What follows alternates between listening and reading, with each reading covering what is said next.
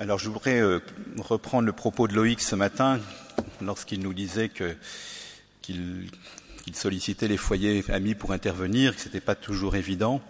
C'est vrai que quand Loïc nous a sollicités, je remercie ceux qui se sont désistés parce que finalement on a apprécié le travail que l'on a fait. Donc merci à eux.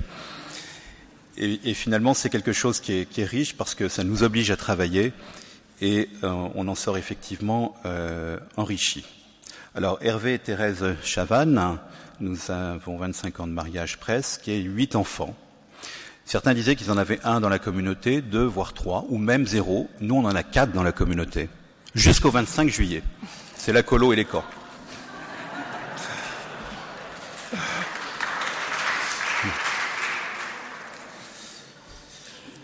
J'entendais hier et même ce matin qu'il y en a qui parlaient de la manif pour tous il y a un slogan, un père, une mère, c'est élémentaire. on n'a pas dû être à la même manif parce que pour nous c'est complémentaire. C'est complémentaire parce que lorsqu'on a fait ce travail, je me suis, j'ai l'habitude d'intervenir seul. Et je me suis dit, oulala, va falloir travailler à deux, c'est pas facile. Donc j'ai dit à Thérèse, tu fais dans ton coin, je fais dans mon coin, et on met en commun. Eh bien, en mettant en commun, on s'est aperçu que chacun avait travaillé ce que l'autre n'avait pas fait. Après, c'est l'ordinateur qui a fait le reste. Alors, la joie et l'espérance de la famille, petite église domestique. On a commencé par euh, chercher une définition de ce qu'est l'église domestique. Et il faut remonter à Saint Jean Chrysostome au IVe siècle, qui emploie cette expression. Dans ses homélies, il exhorte les fidèles à vivre en chrétiens, non pas seulement une ou deux fois par semaine lors de l'écoute des saintes doctrines, mais dans leur vie quotidienne. Dans ses homélies, il insiste sur la nécessité de préserver cette concorde entre ses membres, de pratiquer l'accueil et l'hospitalité avec les plus pauvres et les étrangers. Le pape François a dû s'en inspirer.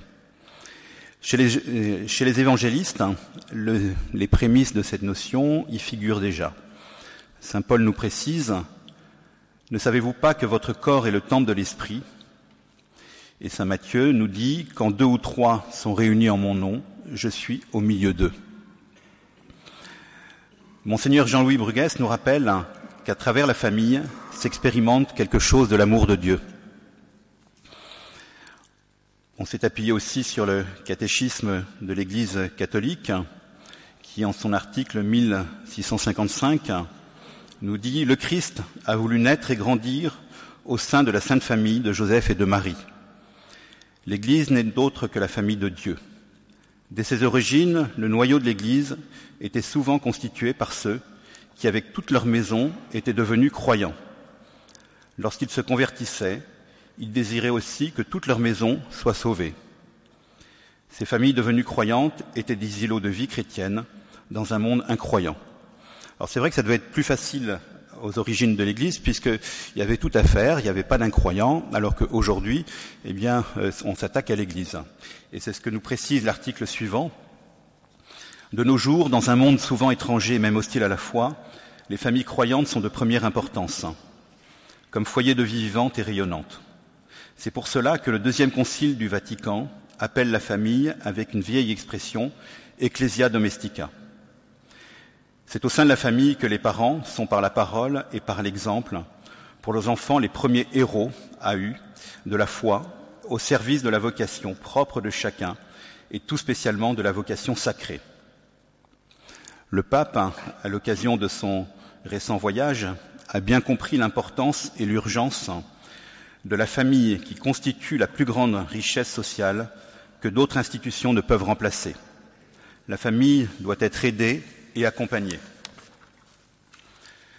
Dans les difficultés de notre existence, lui et Zélie Martin nous rappellent que Dieu veut une vie surabondante. Il la donne dans les familles par les enfants, mais il la donne aussi de bien d'autres manières. Il est donc important d'ouvrir nos cœurs pour savoir ce que le Seigneur veut donner. Mais comment le percevoir et comment aider nos enfants et notre conjoint à grandir? Nous vivons dans le monde et nous le savons, ce qui vient de Dieu est attaqué de toutes parts. Nos familles ne sont pas épargnées. Dans mon travail, j'en fais la mère constat au quotidien. Ce qui manque le plus, c'est l'amour, l'unité et la confiance qui passent par le dialogue permanent ou plus exactement par l'écoute, c'est-à-dire la présence et la compréhension. Ce qui manque aujourd'hui, c'est la joie qui rassure et fait grandir, et l'espérance qui permet d'avancer avec la certitude et la conviction que Dieu est avec nous. Malheureusement, dans notre monde, la joie est transformée en instantanéité, et l'espérance n'est pas comprise en raison du climat affectif qui oblige à vouloir sans attendre. Où trouver cette joie et cette espérance? Dans la famille, nous en sommes convaincus. Mais pourquoi précisément dans la famille? Ne serait-ce pas parce que la famille, en formant une petite église, Dieu y est présent Donc dans la première partie, nous verrons la joie et l'espérance de la famille. Pour commencer, essayons de rassembler les moments où se, où se manifeste cette joie intense dans la famille. La joie de construire une famille, la joie de donner la vie, la joie de la naissance, la joie des sacrements. Chaque naissance, chaque enfant, chaque sacrement est une joie nouvelle, car ce n'est pas un recommencement, mais un acte nouveau à chaque fois, avec l'apparition d'un nouvel être, avec le désir propre à chacun de désirer euh, de recevoir Jésus, par exemple. Dans une famille, la joie se manifeste par tel geste, de tel enfant envers son frère, Prenons par exemple un de nos petits qui finit l'assiette de son petit frère alors qu'il est obligé de la finir et qui par pitié l'aide même s'il n'aime pas. Donc joie de l'attention à l'autre. L'entraide dans une famille est source de grande joie. Parfois, il faut faire des choix pour les études de nos enfants, pour le choix des activités. Ainsi, quand ils viennent un an après nous dire merci d'avoir insisté ou tout simplement merci d'avoir dit, non pour telle ou telle chose, ce merci manifeste la reconnaissance du bon choix pour nos enfants, mais aussi la maturité de la compréhension de la décision. Oui, par exemple, pour euh, nos enfants qui, passent le bac, ils ont ce qu'on appelle la procédure d'admission post-bac. Et on a une enfant qui euh, voulait faire des études de droit, mais ce qu'elle avait choisi ne lui convenait pas. Et euh, au dernier moment, je crois une heure, avant la fermeture du portail, on sait que ce sont les cordonniers les plus mal chaussés, je lui dis, mais tiens, pourquoi tu n'irais pas à l'ICES? Il me semble qu'ils font du droit. Elle va vite sur le site, elle dit, c'est ça que je veux. Et euh, elle s'inscrit effectivement à l'ICES, elle y est prise. Et, finalement, ce choix de, dernière minute, aujourd'hui, on en est ravis, nous parents, mais elle aussi, parce qu'elle y a trouvé euh, un, réseau d'amis. Donc, euh, savoir être patient aussi, et effectivement, le Seigneur nous donne les choses à la dernière minute. Ça ne changera pas ça. L'entraide est signe de cette gratuité dans laquelle nous éduquons nos enfants. Le temps donné à chacun, entre nous, avec nos enfants, entre frères et sœurs, est toujours source de joie car elle est désintéressée.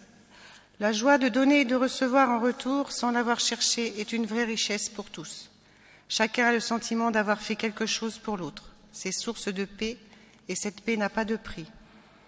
Dans nos familles, éduquons au don de soi, au détachement, à la confiance. Les relations de confiance sont en elles-mêmes source de joie. Cette confiance nécessite ce désintéressement. Ce n'est pas facile pour nos enfants qui voient autour d'eux des camarades qui, d'une certaine manière, sont achetés par leurs parents. on a souvent des conversations avec euh, les enfants en disant voilà, euh, on n'a pas de camarades ou leur conversation ne nous intéresse pas, ils ne regardent que des films vidéo, ils ne, jouent qu'à la play. Donc nos enfants finalement se sentent euh, un, peu démunis et à part face, face à ça.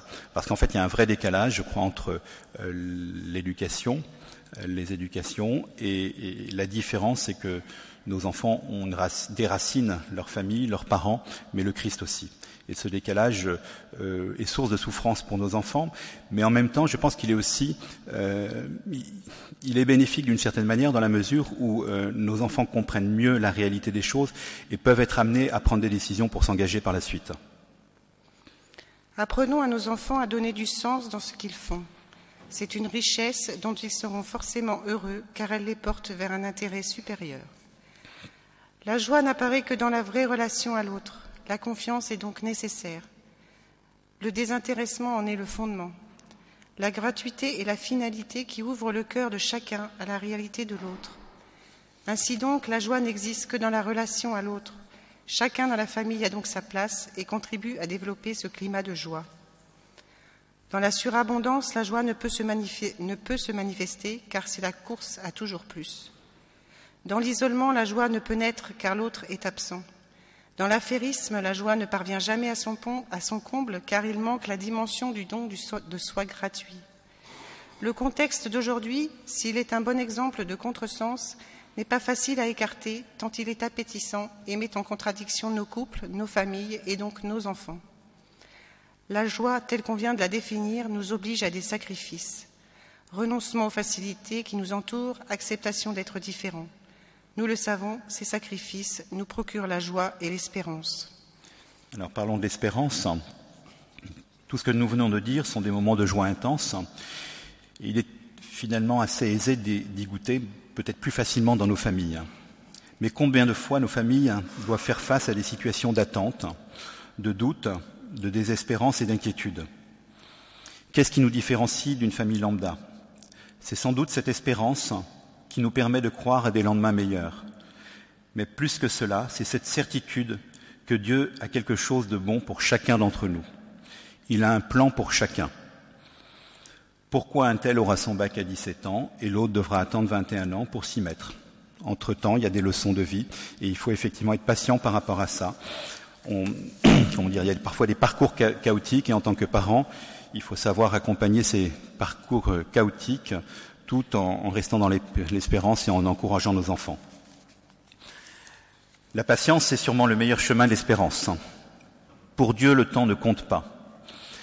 Cette patience, c'est l'abandon en Dieu dans toute situation mais pas de manière aveugle et illuminée. Il ne s'agit pas de dire, euh, puisque Dieu est là, on va se mettre à prier et puis nous obtiendra tout. Je crois qu'il faut aussi qu'on soit dans l'action. Notre action, elle est nécessaire car Dieu passe aussi par nous. Ne négligeons pas cet intermédiaire indispensable. Nous sommes là pour nous accompagner mutuellement, entre époux, pour nos enfants et par nos enfants. Mais combien de fois pouvons-nous être agacés? Il y en a toujours un pour prendre le relais, heureusement. L'espérance, c'est aussi l'encouragement à persévérer, à poursuivre, à accueillir tel ou tel choix qui n'est pas le nôtre, en tout cas pour le moment. Et lorsque l'on voit une résurrection, on est tous heureux, car elle se fait dans un climat de vérité et de sincérité. L'espérance, c'est la certitude qu'un meilleur nous attend, attend l'autre. Ce n'est donc jamais seul que l'on avance dans l'espérance, c'est par les autres et avec le Christ.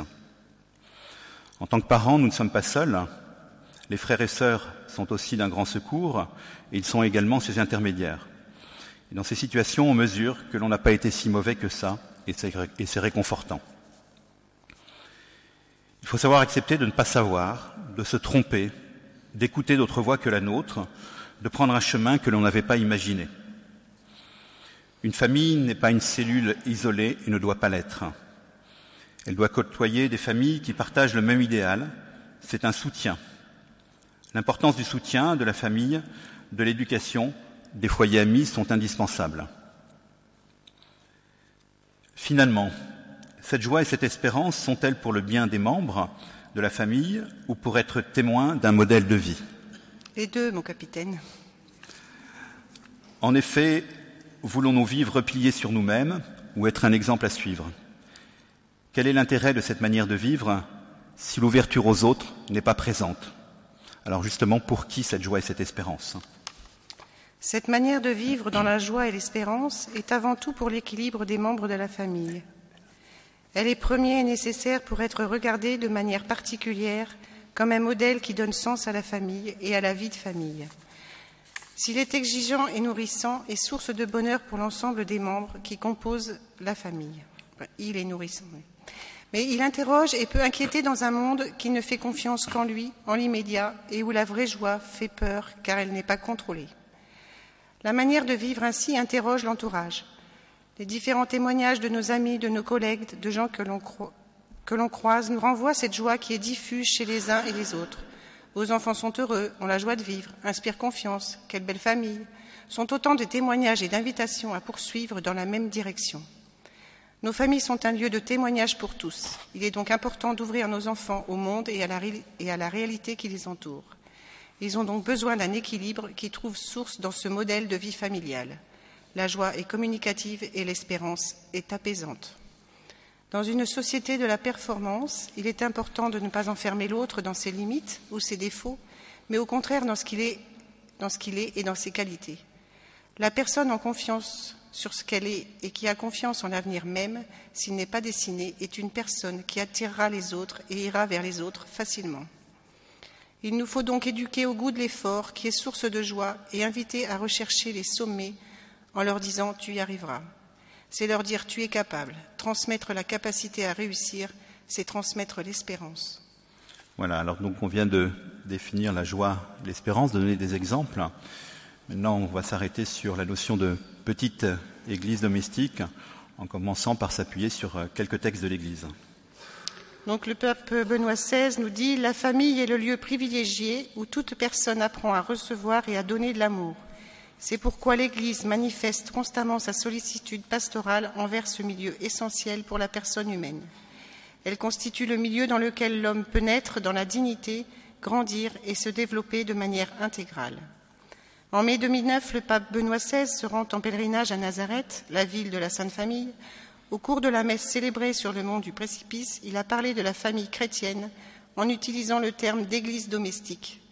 Utiliser cette expression, c'est dire que la famille est enracinée, comme l'Église, dans le mystère trinitaire. L'Église n'est pas seulement une organisation humaine, elle est le peuple unifié qui participe de l'unité du Père, du Fils et de l'Esprit Saint. Dans son homélie, le pape donne aux familles chrétiennes l'exemple de la famille de Nazareth.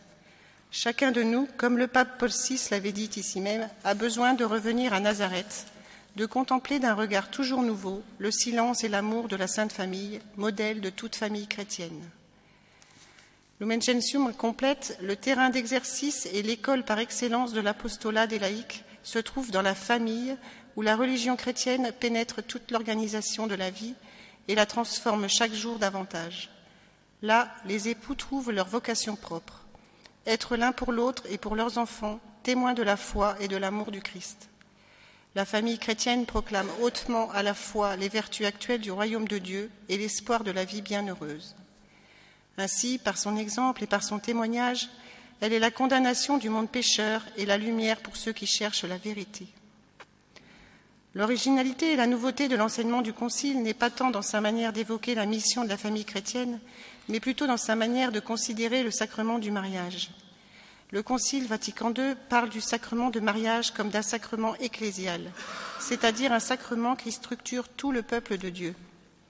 Alors, la famille chrétienne, parce qu'elle est issue d'un mariage, image et participation de l'alliance d'amour qui unit le Christ et l'Église, manifestera à tous les hommes la présence vivante du Sauveur dans le monde et la véritable nature de l'Église, tant par l'amour des époux, leur fécondité généreuse, l'unité et la fidélité du foyer, que par la coopération amicale de tous ses membres. Mais le Concile va encore, plus loin dans, cette relation qui unit étroitement la famille chrétienne au mystère de l'Église. La constitution Lumen Gentium, reprise par la suite par le décret de l'apostolat des laïcs, considère la famille issue d'un mariage chrétien non pas seulement comme une image de l'Église, mais bien comme une sorte d'Église, un sanctuaire de l'Église à la maison. De leur union, en effet, procède la famille où naissent les membres nouveaux de la cité des hommes, dont la grâce de l'Esprit Saint fera par le baptême des fils de Dieu, pour que le peuple de Dieu se perpétue tout au long des siècles. Il faut que par la parole et par l'exemple, dans cette sorte d'église qu'est le foyer Ecclesia Domestica, les parents soient pour leurs enfants les premiers héros de la foi. Cette mission, la famille la remplira si par la piété de ses membres et la prière faite à Dieu en commun, elle se présente comme un sanctuaire de l'Église à la maison. En définitive, cette Église domestique qu'est la famille est une partie à part entière de l'Église. C'est pourquoi il est confié à elle aussi, comme à tout le peuple de Dieu, une tâche fondamentale, l'évangélisation.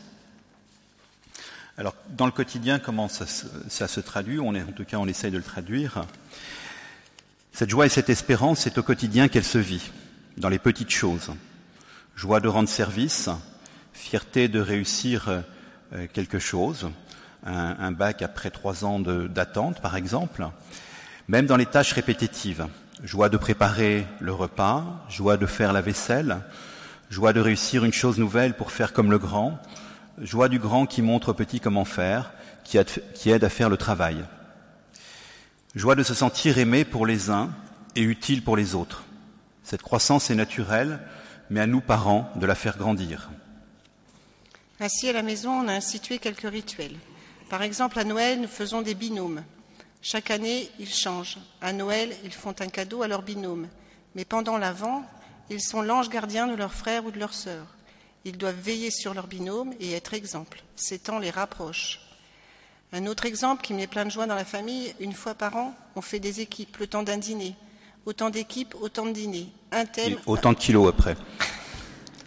un thème, un budget. Chacun s'organise pour préparer la déco, le repas, le service. Tous participent, du plus grand au plus petit. Chacun fait attention à l'autre. Certains doivent faire l'effort de partager, d'être attentifs à ce que tous fassent quelque chose. Mais tout le monde y met du sien. C'est l'occasion de complicité, de voir les facettes des uns et des autres. Des soirées toujours réussies, pleines de joie, avec des souvenirs qui sont repris et qui donnent l'occasion de se rapprocher les uns des autres. C'est un moment idéal pour apprendre à renoncer à son égoïsme. La famille, c'est le lieu où l'on rencontre l'autre et où l'on apprend à l'accepter tel qu'il est. Tous sont des talents différents et il faut apprendre à les apprécier et à accueillir que l'autre ne fasse pas comme l'on souhaite ou de la même manière que soi. Ces temps permettent aux uns et aux autres d'apprendre la différence et la richesse que l'autre peut apporter dans cette différence. C'est donc une école de vie. Cette famille qui est une école de vie est aussi une école de foi, de paix et d'espérance au service du bien commun. Ce qui se vit dans la famille se vit dans la société, ou plutôt peut se vivre dans la société. Par l'apprentissage de la vie tournée vers l'autre, les membres de la famille peuvent exporter ce qui se passe dans la famille vers la société. On peut donc accepter plus facilement les autres dans leur fragilité. La famille est le lieu par excellence pour apprendre à aimer l'autre tel qu'il est et l'aider à avancer. Ainsi, dans nos familles, il est essentiel de chercher le meilleur chez l'autre. C'est ce qu'on appellera la pédagogie positive. Peut-être certains en ont entendu parler. Simplement, cette euh, pédagogie euh, positive reprend un certain nombre de concepts, mais sans forcément, sans forcément de racines, ou en tout cas pas ancrés sur le Christ. Donc pour nous, comme on sait que le Christ est là, eh bien c'est Dieu qui est à l'origine de cette joie et qui offre cette espérance. Ainsi la famille est un havre de paix, de joie et d'espérance. Il y a une joie à vivre en famille, même si ce n'est pas facile tous les jours. En accueillant l'autre tel qu'il est, on aide chaque membre de la famille à sortir du jugement. Il faut au quotidien être présent, disponible et ouvrir la boîte à dialogue au bon moment. Et là, je tiens à remercier Thérèse parce que c'est vrai que je ne suis pas forcément toujours présent. Je m'occupe davantage de l'éducation des autres euh, que de celle de mes enfants. Ça, c'est terrible. Hein. Ce moment n'est pas programmable. Là aussi, l'espérance tient lieu de confiance. Laissez venir et agir au moment opportun. L'Esprit Saint, lui, sait, laissons-le agir. Donc avec les petits enfants, c'est facile. Quand ils sont au lit à 7 heures, on est tranquille. Puis quand ils commencent à grandir, on veut se coucher, c'est là qu'ils débarquent. Et donc il faut être présent et disponible et jamais reporter au lendemain. Mais ça, je n'apprends rien. La famille est donc un lieu d'unité, de dialogue et de construction, d'apprentissage, de sécurité et d'épanouissement. Il y a le quotidien et les occasions qui sortent de l'ordinaire qu'il faut susciter. C'est donc une petite communauté qui a ses règles, ses piliers son mode de vie. Mais comme le Christ y est présent dès le sacrement de mariage, la famille forme une petite église. Alors dans cette euh, dernière partie, donc on a souhaité faire un parallèle entre cette petite église et euh, l'église universelle. Ce qui se vit dans cette église universelle peut et doit se vivre dans nos familles. Donc nous ferons un parallèle entre ces deux institutions du Christ. Comme l'église, la famille a sa liturgie, nous redit monseigneur Bruguès. Il rajoute on y transmettra la foi, on y commentera la parole de Dieu, on s'efforcera de mener des relations fondées sur la justice et la charité.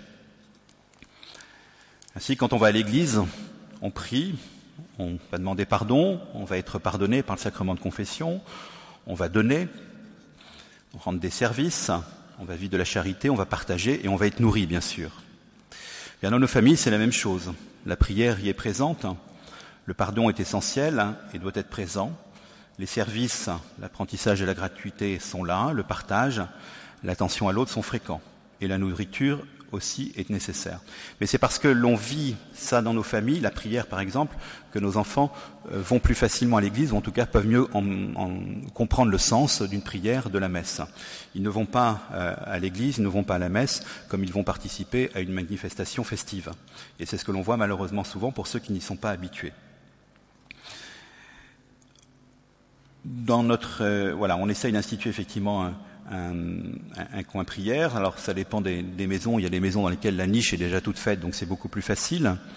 Euh, pendant le temps de prière, euh, on essaye aussi de se demander pardon aux uns et aux autres. Et puis on a aussi institué le, le, bénédicité. Donc cet apprentissage de la prière au quotidien, comme nous le demandait euh, Saint Jean Chrysostome. La famille, c'est une belle aventure. C'est long, pas toujours facile, mais avec l'aide du Christ, il est possible de vivre ensemble. Le Christ est indispensable dans la vie de famille. Il est la source et il donne sens. J'ai mis entre parenthèses, il donne sens au Domini, puisque c'est le Seigneur qui a donné sens ici. La famille, euh, c'était juste un jeu de mots, pardon. Vous étiez tellement capté que j'ai pas pu, euh, voilà, débrider. La famille n'est pas un espace protégé, mais le lieu où peut se vivre en toute sa profondeur le mystère de la Pâque du Christ. C'est un cadeau du ciel si le Christ a sa place. Il fait des merveilles. Il faut nous souvenir en permanence que le Christ est là jusqu'à la fin des temps, dans notre maison, au cœur même de notre couple et de notre famille. La famille fait partie de l'Église. Pour conclure, on peut dire que la famille, c'est un lieu de vocation, de construction et de témoignage. La famille est l'avenir de l'humanité. Le pilier de la famille, c'est la fidélité de l'amour conjugal. La famille est au service de l'humanisation de la société. Ce n'est pas une charge supplémentaire d'être considéré comme Église domestique. C'est plus une nourriture qu'une exigence. Ce n'est que parce que l'on arrive à vivre notre foi dans nos relations chez soi que nous y arriverons avec les autres. L'Église soutient la famille et la famille enrichit l'Église. Et pour terminer, je voudrais donner quelques recettes. Je sais que les dames en sont friandes. Mais comme c'est un cocktail, ça intéresse aussi les hommes. Je crois que le, meilleur cocktail, c'est une nécessité de, se former en venant chez les Domini, par exemple, de se ressourcer, de se pardonner, de prier au quotidien, de vivre du jamais rien l'un sans l'autre, et d'être branché à un réseau avec une prise du ciel pour ne pas s'électrocuter.